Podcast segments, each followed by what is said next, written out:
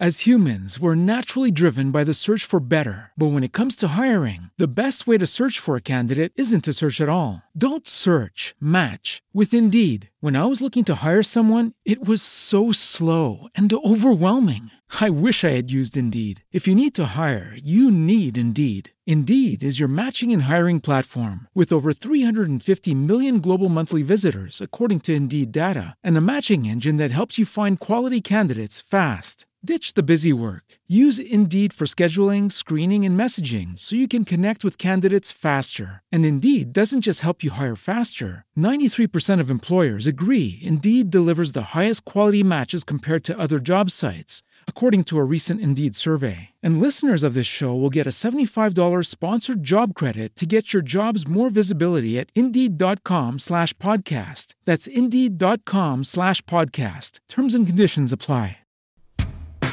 Bienvenidas y bienvenidos a Sales Machine, el podcast donde rompemos con los mitos de las ventas y el marketing y te enseñamos a ser un vendedor y marketer del siglo XXI.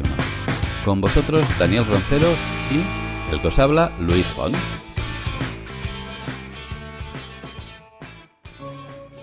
Buenos días, Daniel.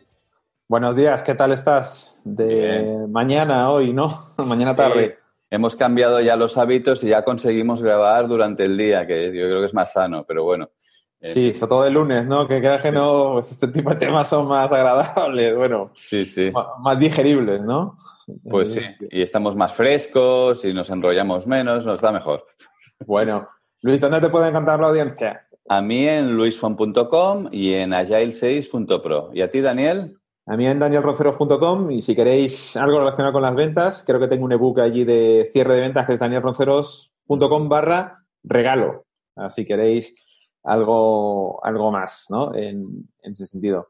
Nada, Luis, estamos aquí ya el mes de octubre, eh, un intenso mes de septiembre que, hemos vivido. Yo en la parte profesional bastante, en la parte personal también un poco triste, ¿no? Por- porque también te lo conté hace unas semanas. eh, bueno, eh, falleció mi padre de una larga enfermedad, pero bueno, es una cosa importante. Y sobre todo quiero hablar, no de mi padre exactamente, pero sí una, una faceta que, que, bueno, que, que- también te la pregunto a ti, que yo creo que también la has pasado, que es el tema de, arriesgarte cuando acometes un proyecto o un emprendimiento nuevo o mm, un nuevo negocio, un nuevo servicio eh, y cómo también a ese riesgo que tiene eh, a- pesar también de, de- de que te vaya mal, cómo levantarte, ¿no? Que eso es una de las cosas también que he visto en muchos emprendedores y particularmente cuando, cuando mi padre fue empresario, pues había veces, Luis, que había años que te- que de, de vacas gordas,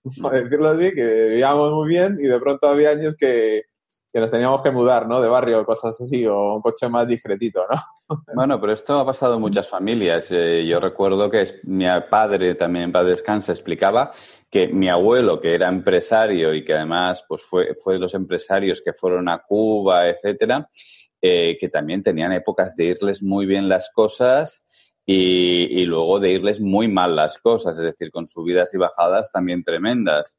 De hecho, mi padre no quería saber nada ni de una empresa, ni de empresarios, ni de emprendedores, porque es que se ve que lo había pasado tan mal de pequeño con estas subidas y bajadas que quería algo estable, todo alquilado. O sea, era el antiemprendedor. Yo he salido a mi abuelo, ¿vale? Pero era el antiemprendedor, ¿eh? No, no, no, eso me suena a mí porque a mí mi padre, aparte que odiaba ese tipo de vida, y al final acabé emprendiendo mi propio proyecto, mira la- la- las vueltas que da la vida.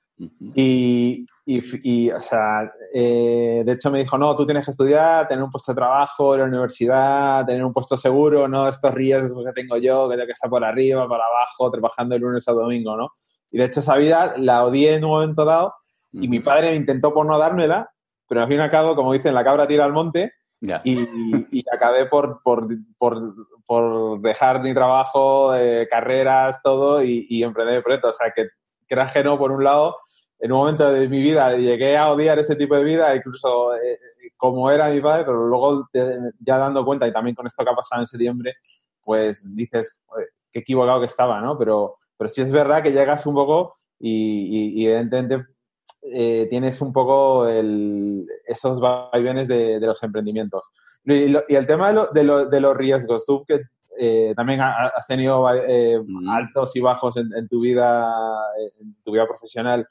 Em, uno cuando dice, o cuando tiene un emprendedor a mí también, cuando tienen un, negocio, dicen, oye, mira, me gustaría vender esto, ¿qué es, por decirlo así, lo que le aconsejas así de primeras para, para un poco se tranquilice o decirle, oye, esto es así, o, o de alguna forma tú tienes feeling, digo, este chaval o esta persona o esta chica seguro que lo va a conseguir. ¿Qué es de alguna forma lo que aconsejas o lo que sueles ver un poco en...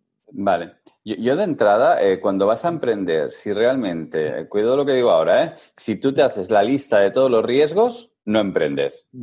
¿Vale? Porque te, te, paraliza completamente. Entonces, primer punto, para, eh, para ser un, un, emprendedor uno tiene que ser un poco inconsciente decir, de un consciente o por lo menos ningunear alguno de los riesgos que te pueden salir por delante. Porque si, hace, si tú te das cuenta, yo tiro para atrás, miro todas las cosas que nunca pensé que me podían pasar como emprendedor y luego me han pasado, no hubiera emprendido. Entonces, de entrada nos podemos hacer una lista, ¿vale? Yo siempre hablo de, primer riesgo, es un riesgo personal y es un riesgo tanto de capital como de familia. Es decir, estoy preparado desde el punto de vista capital para no ingresar tanto o, ingresar cero durante un tiempo. Bueno, pues si lo estoy, perfecto, pero es el primer riesgo que tengo que evaluar. Segundo, ¿está preparada mi familia, mi pareja, mi situación familiar para que yo emprenda? Eh, ¿Lo va a aguantar mi pareja? ¿Lo va a aguantar mi familia? Eh, ¿Estamos preparados para ello? ¿Estamos preparados para, decías, como tu padre, eh, para trabajar de lunes a domingo? estamos preparados. Esto son las dos primeras cosas que creo que, te tienes que plantear. Sí, sobre todo la parte, eh, hay un componente muy emocional, ¿no? También, ese que es el, apoyo familiar y luego creer en ti, que yo creo que se, al fin y al cabo, pues eso del apoyo familiar es muy importante, porque luego te, acaba... Eh, y luego la parte del dinero, bueno, la parte del dinero, em, eh, a ver, sí, ¿no? Es, es importante. Eh, es importante y una de las cosas también es, oye, tampoco empezar de cero, ¿no, Luis? Empezar a lo mejor con ganando un poquito y luego ya lanzarte a la piscina, ¿no? Ya depende. Depende del proyecto y de la empresa, ¿no? Es decir, eh, por ejemplo, hay, hay, empresarios que conozco que ya tienen negocios consolidados y a lo mejor se quieren dedicar a otra cosa distinta. A lo mejor ellos ya tienen una base ya de emprendimiento, a lo mejor mucho más fácil, ¿no? Ya el, el, el, o ya están un poco más curtidos en negocio y bueno, eh, a lo mejor cambian de sector o lo que sea, pues a lo mejor a un asesoramiento en ese sector en concreto, pues a lo mejor una formación o lo que sea, pues bien. Una persona que a lo mejor eh, empieza de, cero, pues yo siempre recomiendo lo más fácil, ¿no, Luis? Ir, eh, que te enseñen otros, ¿no? Que yo creo que es una de las cosas también importantes, porque mentalmente te va a ayudar mucho, ¿no? O sea, porque... Sí, sí. Realmente ese es un punto muy bueno y es el punto de análisis de puntos fuertes y puntos débiles. Es decir, antes de emprender, tú tienes que mirar en qué, qué haces bien y qué no haces bien. Y lo que haces bien es lo que, es lo que puedes hacer. Y lo que no haces bien es lo que dices tú que tienes que ir a aprender, que te enseñen, que te ayuden. ¿Qué, evita eso? Lo que eh, evita es que pierdas mucho el tiempo. Yo me acuerdo de una de las empresas eh, que monté que decidí hacerlo al inicio todo solo. La cantidad de errores que cometí uno detrás de otro me hubiera ahorrado mucho tiempo. Con alguien que me ayudara, eh, hubiera ahorrado muchísimo tiempo. Bueno, desde entonces que he decidido que el WordPress no me lo gestiono yo. El WordPress es un, es un atentado a veces contra, La, productividad. Porque yo, yo también lo... No, yo eso también lo he pasado. O sea, yo ahora mismo realmente lo que más me gusta es vender mis programas y ayudar a mis clientes. Luego el resto de redes sociales, tal, historia, menos mal que ahora estoy, lo, tengo delegado. Algunas cosas a veces sí que veo el WordPress por lo que sea, pero sí que es verdad lo que tú dices, ¿no? Es decir, tienes que hacer lo que tienes que hacer. Bueno, al fin y al cabo un emprendedor siempre acaba vendiendo o, acaba ayudando a sus clientes. Luego el resto de cosas, eh, bueno, sí está bien, al principio sí se puede, se puede, puedes meter las manos allí, pero es algo pasajero, no puede ser eh, algo permanente. Y, y verdad que eso te desgasta mucho mentalmente y luego, este, pues bueno, no te dedicas a lo que tienes que dedicarte, que es a vender tu proyecto bien a clientes o a lo mejor inversores también puede ser, o, eh, o bueno, o dedicarte al marketing o algo más estratégico, ¿no? En, ese sentido. Yo creo que por ahí, acotar ese riesgo, Luis, de que te informen o te mentoricen de una forma, eh, ahora hay muchos profesionales muy buenos, también tener cuidado que hay de todo también. También. Pues bueno, te pueden, te pueden ayudar a, dar ese tema, ¿no? cuidado con los mentores. el otro día me comentaba una, una persona que conocí que se dedica al coaching motivacional, etcétera, que hay una conocidísima por ahí asesora para crear tu negocio, etcétera, que eh, digas lo que digas, te dice que sí. Es decir, esta chica le dijo, no, yo quiero estar en un año ganando eh, 15.000 euros al mes. Wow. Sí, sin problema, no te preocupes. Otro le dice, quiero 20.000. Sí, sí, sin problema. A todos les dice que sí. ¿Vale? Y, y bueno, claro, esta persona estaba súper quemada eh, por el hecho de que se me prometió esto y es que no estoy ni en el 10%. ¿Vale? Entonces, mm. bueno, pagué un curso que valía muchísimo dinero. Entonces, eh, cuidado con también los asesores que no os digan a todo que sí. O sea, más vale que alguien te diga que no y, que, y que, entres un, un poco eso, antes de emprender, toque de realidad, ¿eh? O sea, yo mis business plans siempre se han cumplido, pero años después o meses después de lo que yo tenía previsto. Si tenía previsto el tercer mes facturar 10.000, igual no era el tercer mes, era el doceavo mes. Pero bueno. No, en este tema de los mentores, a ver, yo, yo te lo digo, yo no trabajo con un mentor que no tenga feeling. Eso, mm, para empezar. Es decir, tengo que tener feeling total, es decir, que me conozca, a ver, que no me conozca a fondo, pero sí tener eh, cierto, oye, pues em, que encajamos de alguna forma, ¿no? Eh, y eso también lo hago yo con mis clientes. Es decir, yo, por ejemplo, un cliente que no encaje mm, es imposible porque me voy a quemar yo mismo, porque voy a acabar. Yo, yo te lo juro, Luis, he acabado sesiones de, consultoría que a veces me dolía la cabeza, me explotaba, pero que la persona que tenía delante no, era imposible, ¿no? Entonces, hay que, entonces, claro, como buen consultor o mentor, tienes que elegir con la gente que quieres trabajar, eso está claro si no te vas a quemar tú o quemas cliente. Entonces, yo creo que ese feeling debe existir y, ya, ya decidir. Luego, Luis, otra, parte de, los riesgos. El, tema de que eso ya también eh, va un poquito más allá del, estratégico o, de lo, del sistema que queramos un poco crear en, nuestro producto o servicio. Es el tema del, del os hablan todo del coach motivacional, el tema del, mindset, ¿no? Del, eh, yo, por ejemplo, yo me cruzo con gente que son emprendedores y te cuentan su proyecto y dices, joder, es que estoy convencido que, le va a salir bien solo por el... La, hay gente que la ves. Por el hecho de habla con el corazón, habla con... Eh, no sé lo que puede tardar, puede tardar tres meses o un año, pero eh, te das cuenta que, va por ello, ¿no? Entonces dices, uff, esto es, este es muy difícil, a lo mejor ahora no tiene la formación, no tiene todos los medios, pero es complicado de que le, de que le vaya mal, ¿no?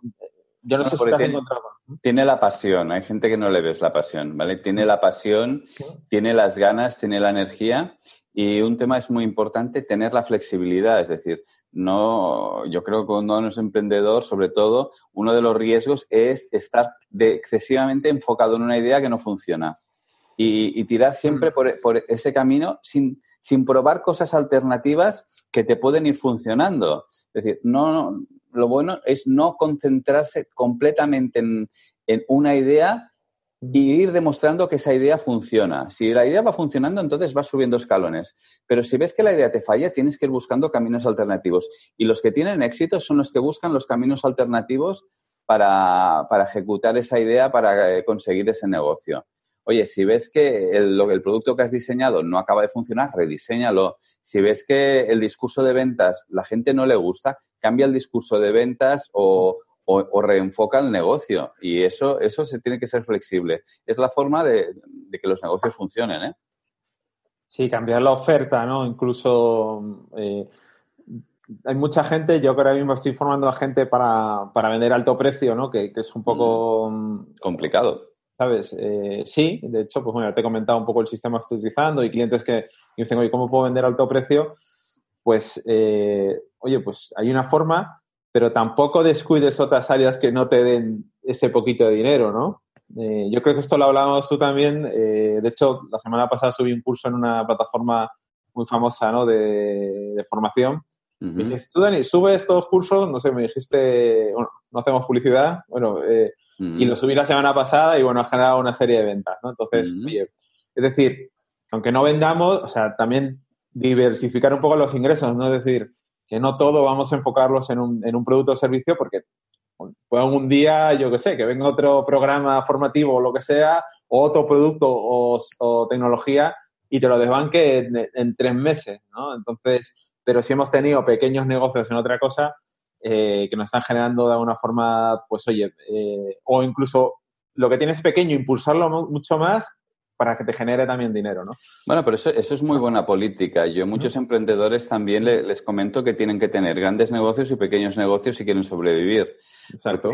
A, cazar eh, elefantes y las grandes ventas puede tardar muchos meses o incluso años y entonces se te ha hundido la compañía. En cambio, si vas haciendo ventas pequeñas, estas te pueden mantener el negocio, te dan tranquilidad y luego siempre puedes esperar la grande.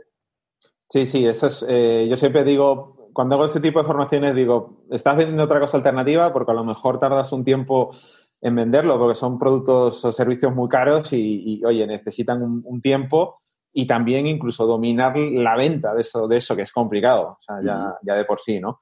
Entonces, como te decía, Luis, el tema este que, bueno, te cuentas con gente que ya de por sí tiene una, pasión por, hacer las cosas y, a veces crean, eh, esto es también otra, otra cosa importante, eh, el, el, entra del mindset, que es, eh, bueno, todo el tema de, crear también tu propio, eh, por decirlo así, tu propia realidad, ¿no? es decir, si pones toda la carne en el asador, de alguna forma, esa, vale, es, complicado de que no, de que no salgan las cosas, ¿no? yo no sé cómo, cómo, lo ves eso, porque hay mucha gente que, yo por lo menos cuando hablo constantemente, como que le frena, ¿no? Le frena... Completamente de acuerdo. O sea, el, ah. dedicarte a medias es un riesgo. Pero ya no es, ya no es a lo mejor por tiempo, Luis, sino, por ejemplo, digo, la, otra vez les dije a uno, oye, mira, pues no te haces un vídeo en YouTube y lo subimos a, LinkedIn a ver si creamos un post de estos posts virales que hemos hablado. Ajá, sí. Y la gente como que te da excusas. Te pone excusas, ¿no? Bueno, por eso tiene bloqueos. Eh, todos tenemos bloqueos, porque no podemos decir que no Sí, yo ahora con los webinars, por ejemplo, estaba aquí procrastinando, lo hago, no lo hago, hasta que me, hoy he lanzado mi webinar, lo hago tal día de octubre, eh, tiene fecha y todo, y ya hay gente. Ya es difícil que no lo haga. Sí, sí, uno de los ah. principales riesgos es, eh, es, no saber eliminar los mini bloqueos que tenemos todos. Esos bloqueos que a veces son miedos, o a veces son no quiero hacerlo, no me siento cómodo. Eh, pues oye, es salir de la zona de confort. ¿eh? Hay dos problemas, por lo menos yo tengo identificados dos problemas. Uno es el miedo y otro es el de salir de la zona de confort. Hay cosas que te dan miedo y hay cosas que te sacan completamente de la zona de confort. Yo me acuerdo cuando empecé a grabar vídeos que era un auténtico desastre. ¿eh? No es que ahora sea ninguna maravilla, ¿eh? pero en aquel momento era un auténtico desastre. Me, poní, me puse, me puse, me puse delante de la cámara, identifiqué todos mis errores, fui a gente que me asesorara a ver cómo tenía que hablar, cómo tenía que gesticular y la cosa empezó a funcionar razonable. ¿eh? No, vamos a pedir peras al horno razonable. Entonces, es eliminar esos bloqueos que tenemos y luego los miedos, miedos a veces irracionales a hacer cosas que, todos tenemos. Eh, me da miedo hacer esto y si me equivoco. Pero, a ver, cuando tienes un miedo es ponerte en el peor de los casos.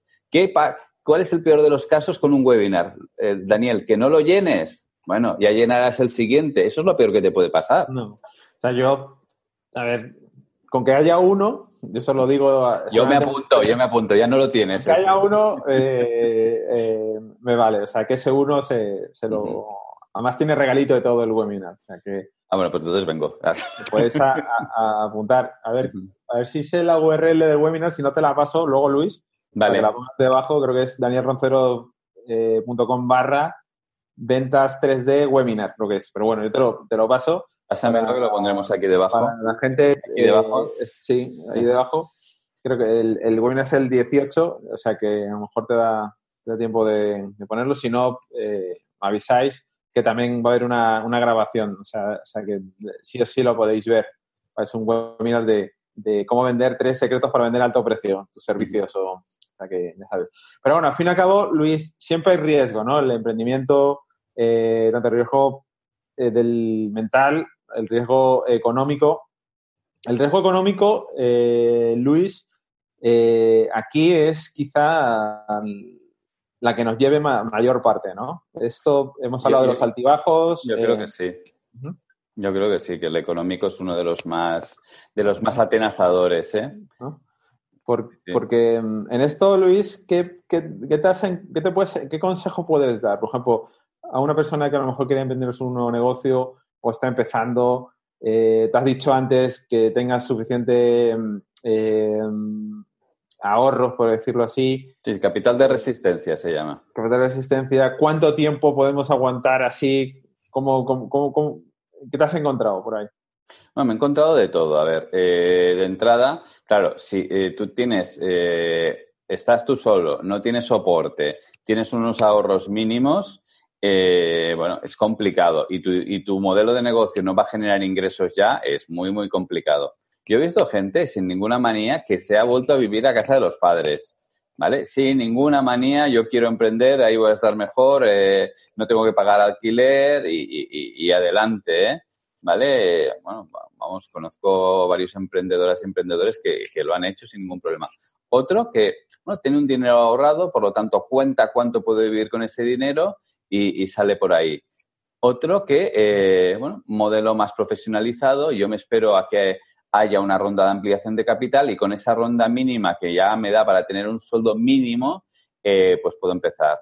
Otros que tu pareja pues tenga un trabajo, lo hablas con ella y, y veis que tú puedas emprender y, que eso tiene los riesgos mismos. Otro es hacerlo en paralelo, cosa que has hecho tú. Tú has estado trabajando y cuando has visto que el negocio ya empezaba a despuntar y, te has cansado de lo que hacías eh, en tu día a día que no te llenaba, pues te has lanzado y, venga adelante. Hay muchos modelos, pero sobre todo lo que no puedes hacer es el loco, ¿vale? Que es, no tengo ingresos, dejo mi trabajo, tengo que pagar una hipoteca y, me lanzo sin, vamos, a, cero ingresos, prácticamente sin ahorros. Eso es lo que no se puede hacer.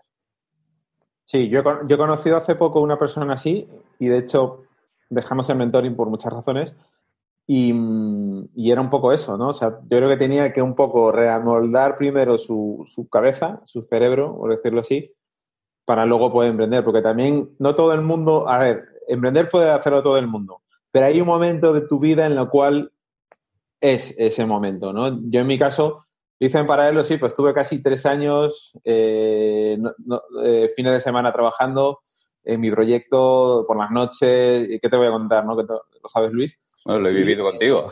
Exactamente. Entonces, eh, es un sacrificio. Ya no ves a tus amigos, no ves, no ves series, todas estas cosas que nos gustaría ver las series de Netflix o lo que sea, que, no sé ni cuáles son. Yo sigo siempre series de Netflix. Eh, pues todos esos pequeños eh, gustos que te da, pues te los quitas de golpe, ¿no? Encima yo también tengo familia, que tenía que aprender una familia, o sea que la cosa se complicaba mucho más. Entonces, sacrificios, un montón, como lo dice. Luego lo otro, pues sí, al principio a lo mejor pues no, no gastas, tienes que de alguna forma reducir tus gastos, pero Luis, volvemos a lo anterior. Si te gusta y es tu pasión, está absolutamente igual, ¿no?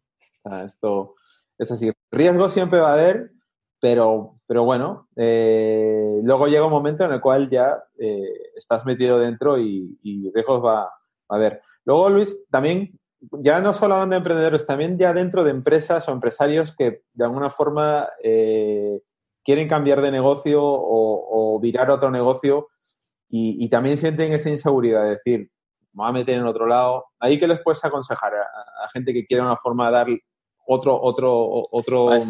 Si quieres diversificar, mm. eh, yo lo que te diría es no quemes las naves. Es decir, oye, tengo un negocio que me puede gustar más o menos, ¿vale? Pero lo mantengo durante un tiempo y luego ya, ya veremos si el otro funciona mejor. Ya cerraré el anterior.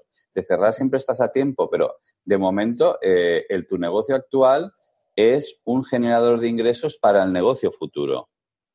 Entonces, eh, aplícalo así, no, no, voy a quemar las naves, lo voy a tirar todo, etcétera, ¿no? Hazlo en paralelo, eh, lo, que has hecho tú, oye, eso se llama diversificar el riesgo, diversificar el riesgo.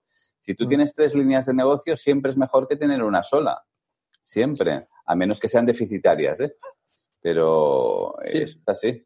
Lo estuve viendo en, YouTube en un... en, yo sí, eh, bueno, no sé si era Tony Robbins o algunos, no me acuerdo cuál era o era Gran Cardone, me parece, que decía un poco él, eh, la gente que, que tenía mucho éxito en los negocios, no solo lo basaba en un negocio, no tenía muchos. Eh, era como, una, como un roadmap, ¿no? Como un mapa, decía, un mapping que tenía, es decir, tu primer negocio, luego a los dos años hacías otro, lo mejorabas y otro el tercero, va encadenando. Entonces era como una especie de, mapa en el cual ya funcionaba, a veces negocios funcionaban sin ti, ¿no? Iban ya solos. Entonces, pues bueno, eh, como tú decías, el primero financia al segundo, el segundo al tercero y, y va un poco haciendo eh, y luego ya te metías, eh, ya hay gente que, bueno, ya depende de cada uno, pues a lo mejor hay gente que se retira, gente que sigue o gente que, que, nos... Entonces, siempre hay riesgo, sí, pero eso, al fin y al cabo, no podemos perder. Hay una fuente de ingreso que siempre va a ser la principal. Luego ya las segundas o terceras fuentes de ingreso vendrán, ¿no? Pero, pero sí, eh, a mí es algo que me interesa mucho, ¿no? Por ejemplo, yo hago mis mentors y demás, pero nunca descarto de alguna forma hacer, pero primero tengo que mi negocio lo tengo que consolidar totalmente y eso yo creo que todavía quedan unos años eh, hasta luego ya dar el salto en otro lado, ¿no? Pero, pero bueno, sí, el riesgo siempre, siempre está ahí, ¿no? Pues sí. Pues nada más, no sé si hay algo más, Luis, de, para... Yo, creo que hemos tocado bastantes temas y que os dan una idea clara de las de, la, de los puntos del ecosistema de riesgo que tenéis que verificar, ¿eh? económicos, familiares, de negocio, diversificaciones. Bueno, yo creo que, que, ahí están y quitaros miedos, porque el tener miedos es un riesgo porque os va a paralizar, con toda seguridad. A ver, esto todo se soluciona vendiendo mucho, Luis, como siempre. Bueno, acuérdate, yo tenía un director financiero en una de las empresas de Estados Unidos hace años que decía, eh, sales kills many devils. Eh, las, las, ventas eh, matan muchos diablos, decía. cuando las cosas cuando vendes, el resto es más fácil. ¿eh? Todo, sí, sí, todo es más fácil. Cuando vendes ya mucho o tienes ya unos cuantos clientes arrancando, pues la cosa cambia. Pero para lo mejor los que estáis ahí estancados todavía y no veis el sistema, no tenéis un sistema de ventas, eh, pues bueno, eh, a lo mejor suena, ¡oh, qué locura! No sé qué. Pero bueno, ahí, ahí estamos y bueno, cualquier cosa, pues oye, nos puedes mandar un email, lo que sea, Luis, o que en estas páginas y, podéis ver que tanto Luis como yo os pueden decir un poco cómo, cómo matar esos diablos, ¿no? esos demonios.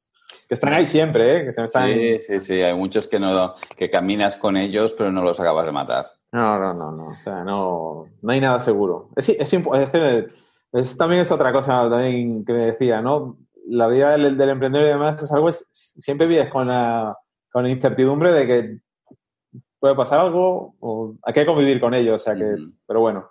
Pues muy bien, Luis, ¿dónde te puede encontrar la audiencia? Eh, bueno, pues a mí en luisfon.com y en agile6.pro. ¿Y a ti, Daniel? En danielronceros.com, si queréis un regalito, mi ebook de cierre de ventas, danielronceros.com barra regalo. A por él. También, eh, sí, eh, de verdad que está bastante bien. y luego, pues os pasaré también el, ya bien el link del, webinar que no sé si llegará para el 18 de octubre, el 18 en directo a las 7. Sí, sí. Tranquilo. Y si no, me lo pedís y lo veis en replay o ya, ya vemos cómo, cómo lo hacemos. es, tres secretos para vender a alto precio. Pues venga, vamos a. Vamos, yo me apunto, ¿eh? si no ves, eh, ves, el, el, replay, no pasa nada. bueno, pues oye, hasta pronto y venderlo todo. Venga, venderlo todo. Un saludo, Luis. Hasta la próxima semana. Chao. Chao. Y aquí finalizamos Sales Machine no olvides suscribirte para estar siempre al día de las últimas tendencias en marketing y ventas. Hasta pronto.